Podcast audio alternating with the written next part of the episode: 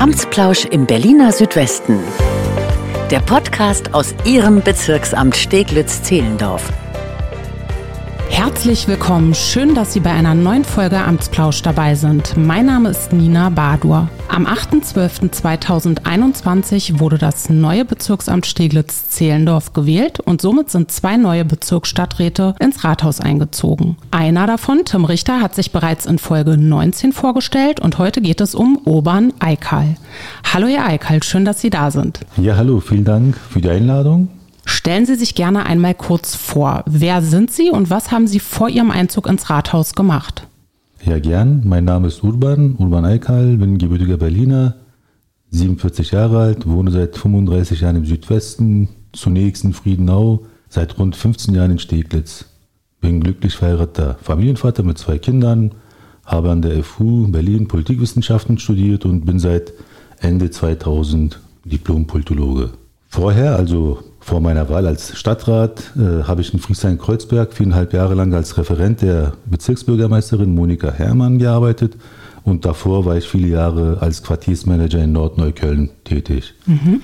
Daher bringe ich zum einen Verwaltungserfahrung und zum anderen Bürgernähe mit und ich merke gerade, wie wichtig beides für meine Arbeit als Stadtrat ist. Und welche Bereiche verantworten Sie nun für Steglitz-Zehlendorf? Also ich bin für den öffentlichen Raum zuständig, das heißt für das Straßen- und Grünflächenamt, das Umwelt- und Naturschutzamt und das Ordnungsamt. Ja, einige davon sind ziemlich selbsterklärend, aber erzählen Sie doch gerne trotzdem kurz mal, was in die Zuständigkeiten der Bereiche so fällt. Also das Straßen- und Grünflächenamt ist im Bezirk zum einen für mehr als 1000 Straßen, Wege und Plätze zuständig und kümmert sich zum anderen um alle Parkanlagen, Friedhöfe, oder Spielplätze mit weit über 250.000 Bäumen. Mhm. Das Umwelt- und Naturschutzamt hingegen ist in erster Linie eine Ordnungs- bzw. Genehmigungsbehörde und kümmert sich um die Abwehr schädlicher Auswirkungen auf Mensch und Umwelt. Ne, also Baumfällungen in privaten Anlagen müssen zum Beispiel von diesem Amt genehmigt werden. Mhm. Im Fokus stehen quasi viel mehr Genehmigungen oder Kontrollen. Mit der Amtsleitung sind wir uns jedoch einig, dass wir gerade im Natur- und äh, Artenschutzbereich mehr gestalten wollen. So, und äh, das Ordnungsamt äh, wiederum ist, wie der Name suggeriert, für die Ordnung im öffentlichen Raum zuständig und hat vielseitige Aufgaben.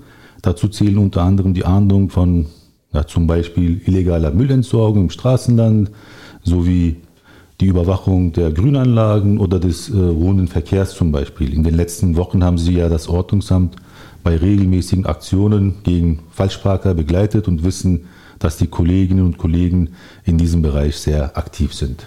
Genau, da hatten wir ja so einige Aktionen auch auf der Schlossstraße, das kleine Sorgenkind, könnte man so sagen. Genau. Welche Themen liegen Ihnen besonders am Herzen? Ich möchte mich vor allem dafür einsetzen, dass unser Bezirk klimaneutral wird. Mhm. Diesem Ziel kommen wir näher, wenn wir die Verkehrswende vorantreiben und dafür den Umweltverbund deutlich stärker fördern. Steglitz-Zehlendorf ist flächenmäßig so groß wie Friedrichshain-Kreuzberg, Mitte und Neukölln zusammen. Mhm. Da ist eine bessere Anbindung der äußeren Ortsteile zum Beispiel genauso wichtig wie der Rad- und Fußwegeausbau. Wir müssen den öffentlichen Raum bedarfsgerecht gestalten. Das ist ein sehr, sehr äh, entscheidender Punkt in dem Kontext. Ne? Also die Bürgerinnen und Bürger wollen kein Verkehrschaos vor ihrer Haustür, sondern verkehrlich eine entspannte Atmosphäre in ihrer Nachbarschaft. Und deswegen sage ich, die Kieze oder Wohnquartiere sind nicht zum Durchfahren, sondern zum Durchatmen gedacht. Mhm. Und zu einer entspannten Atmosphäre im Wohnumfeld zählt das Steglitz-Zehlendorf auch in Zukunft das bleibt, was dieser wunderschöne Bezirk ist, grün. Ne? Und gerade als grüner Stadtrat ist es für mich ein ganz großes Herzensanliegen, das Thema Baumschutz und Erhalt konzeptionell anzugehen. Also viele der jungen Bäume, die in den städtischen Straßen gepflanzt werden, überleben leider nicht. Mhm. Das liegt daran, dass äh, Nutzungskonflikte auf der Oberfläche ne, zwischen Auto und Radfahrern und zu Fuß gehenden vielen bekannt sind. Mhm. Aber im Untergrund also unter der Oberfläche ist der Raum ebenso knapp und wird hart erkämpft. Baumwurzel äh, werden von Leitungen, Rohren, Tunnel, Beton, Asphalt von alles Möglichen blockiert. Und so sehr, dass sie in die Tiefe leider nicht mehr wachsen und oder weiter wachsen. Mhm. Und wenn sie den Weg äh, wieder nach oben suchen und dorthin versuchen zu wachsen, werden sie leider nicht selten äh, von auf dem Gehweg parkenden Autos beschädigt. Ja, das ist tatsächlich sehr problematisch. Was ist denn Ihre Lösung für dieses Problem? Ja, sagen wir mal so. Also ich bin von Natur aus weder aktivistisch noch äh, aktionistisch. Ich will nicht, dass man mir heute auf die Schulter klopft um, und in 10, 15, 20 Jahren kritisch nachfragt, warum die Bäume absterben. Mhm. Ne, also zwei Punkte sind mir an dieser Stelle sehr wichtig. Und das habe ich auch mit äh, den zuständigen Ämtern mehrfach äh, besprochen. Also erstens, wir brauchen ein bezirkliches Entsiegelungskonzept bzw. ökologisches Kompensationsprogramm und was damit eng zusammenhängt. Zweitens, wir brauchen eine Art Regenwasserversickerungsmanagement. Ne, und hierbei geht es also vor allem darum, neue Flächen für Baumpflanzungen zu gewinnen und Bäume nach nachhaltigen Prinzipien zu pflanzen. Ein Stichwort ist äh, zum Beispiel das Schwammstadtprinzip. Das ist jetzt nur ein Beispiel. Es gibt noch viele weitere Ideen und Konzepte. All diese müssen wir nun aktiv überlegen und angehen, um im Endeffekt unseren Bezirk weiterhin als baumreichen Bezirk zu erhalten. Und da, wo wir wissen, dass Baumpflanzungen nicht möglich sind, brauchen wir umso mehr Alternativen. Dach- und Fassadenbegrünung, das Anlegen von Wildblühwiesen und nicht zuletzt Renaturierung von Fließgewässern wie zum Beispiel der Beke und sicherlich noch vieles, vieles mehr. Aus unseren Vorgesprächen weiß ich, dass Sie ein Visionär sind, der sich auch dafür einsetzt, dass diese Vision Realität werden. Stichwort Vision Zero. Da musste jetzt auch Ihr Amtskollege äh, in der vorletzten Folge durch. Ich frage jetzt ganz provokant, wie können sich die Bürgerinnen und Bürger sicher sein, dass auf Worte auch Taten folgen? Ich bin ein Visionär, aber nicht verträumt. Ich würde mich vor allem als Pragmatiker bezeichnen. Ich führe sehr gerne vor Ort Gespräche. Daher bin ich mindestens einmal, manchmal zwei oder dreimal wöchentlich in einem Wohngebiet oder Schulumfeld und diskutiere mit Nachbarschaftsgruppen oder Elterninitiativen über Themen wie zum Beispiel Verkehrsberuhigung bzw. Schulwegsicherheit. Heute um halb acht früh war ich zum Beispiel in der Sunkauer Straße, Ecke Schutzallee hier um die Ecke quasi mhm. im Gespräch mit Anwohnerinnen und Anwohnern. Und die Anliegen äh, war bzw. ist wie so oft mehr Verkehrsberuhigung. Mhm. Manchmal sind die Anliegen bzw. Äh, Forderungen und die Lösungsfindung etwas komplexer. Ja, wie zum Beispiel im Umfeld der Gutzmannstraße, Löhr-Beck-Straße und Nieritzweg. In diesem konkreten Fall plane ich Ende April gemeinsam mit der Nachbarschaft eine Beteiligungswerkstatt zu den verkehrlichen Herausforderungen. Ein ähnliches Format plane ich Ende Mai für den Bahnhofsvorplatz Lichterfelde West.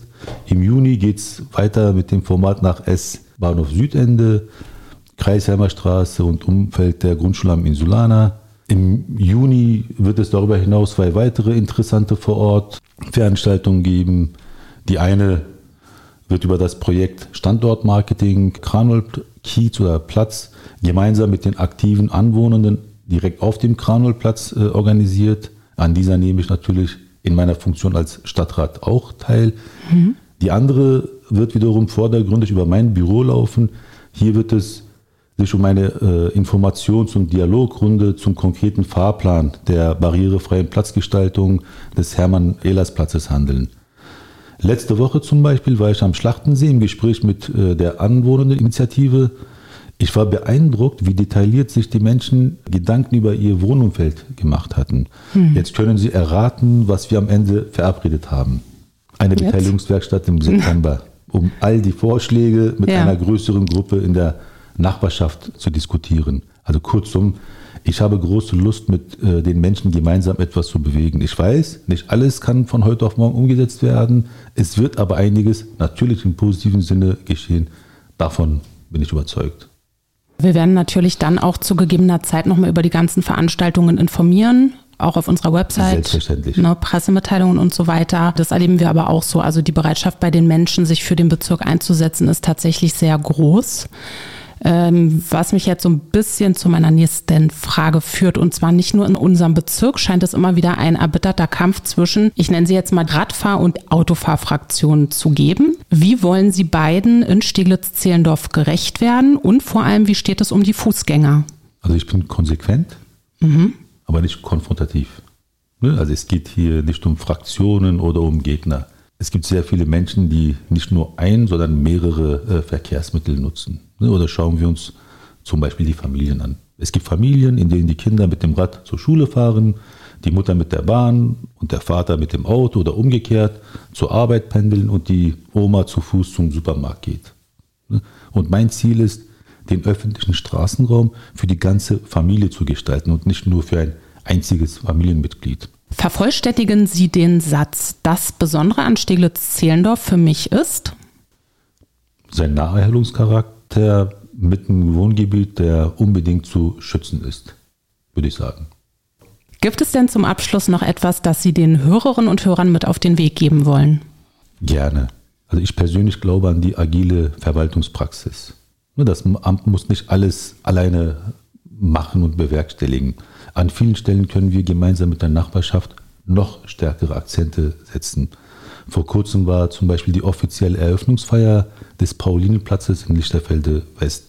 Dieser Platz war viele Jahrzehnte namenlos und eher verwahrlost. Das wollten die Anwohnerinnen und Anwohner wiederum nicht hinnehmen und gründeten vor einigen Jahren eine Nachbarschaftsinitiative, mit der sie es geschafft haben, innerhalb von zwei Jahren in Zusammenarbeit mit der Bezirksverwaltung und vielen weiteren Akteuren und äh, Spenden eine wunderschöne Perle äh, zu schaffen. Und ich sage es immer wieder und wiederhole mich auch an dieser Stelle sehr, sehr gerne. Die eigentlichen Experten Experten ihres Wohnumfeldes sind Menschen, die dort leben. Wenn wir ihre tagtäglich gemachten Erfahrungen mit der bezirksverwalterischen Fachexpertise zusammenbringen, können wir sehr viel erreichen. Vielen Dank für das Gespräch. Vielen, vielen Dank nochmal für die Einladung. Sie haben weitere Fragen oder Themenwünsche, dann melden Sie sich gerne per E-Mail an presse.ba-sz.berlin.de. Visionen sind der Beginn von Veränderungen. In diesem Sinne, vielen Dank fürs Zuhören und bis zum nächsten Mal. Amtsplausch im Berliner Südwesten. Der Podcast aus Ihrem Bezirksamt Steglitz-Zehlendorf.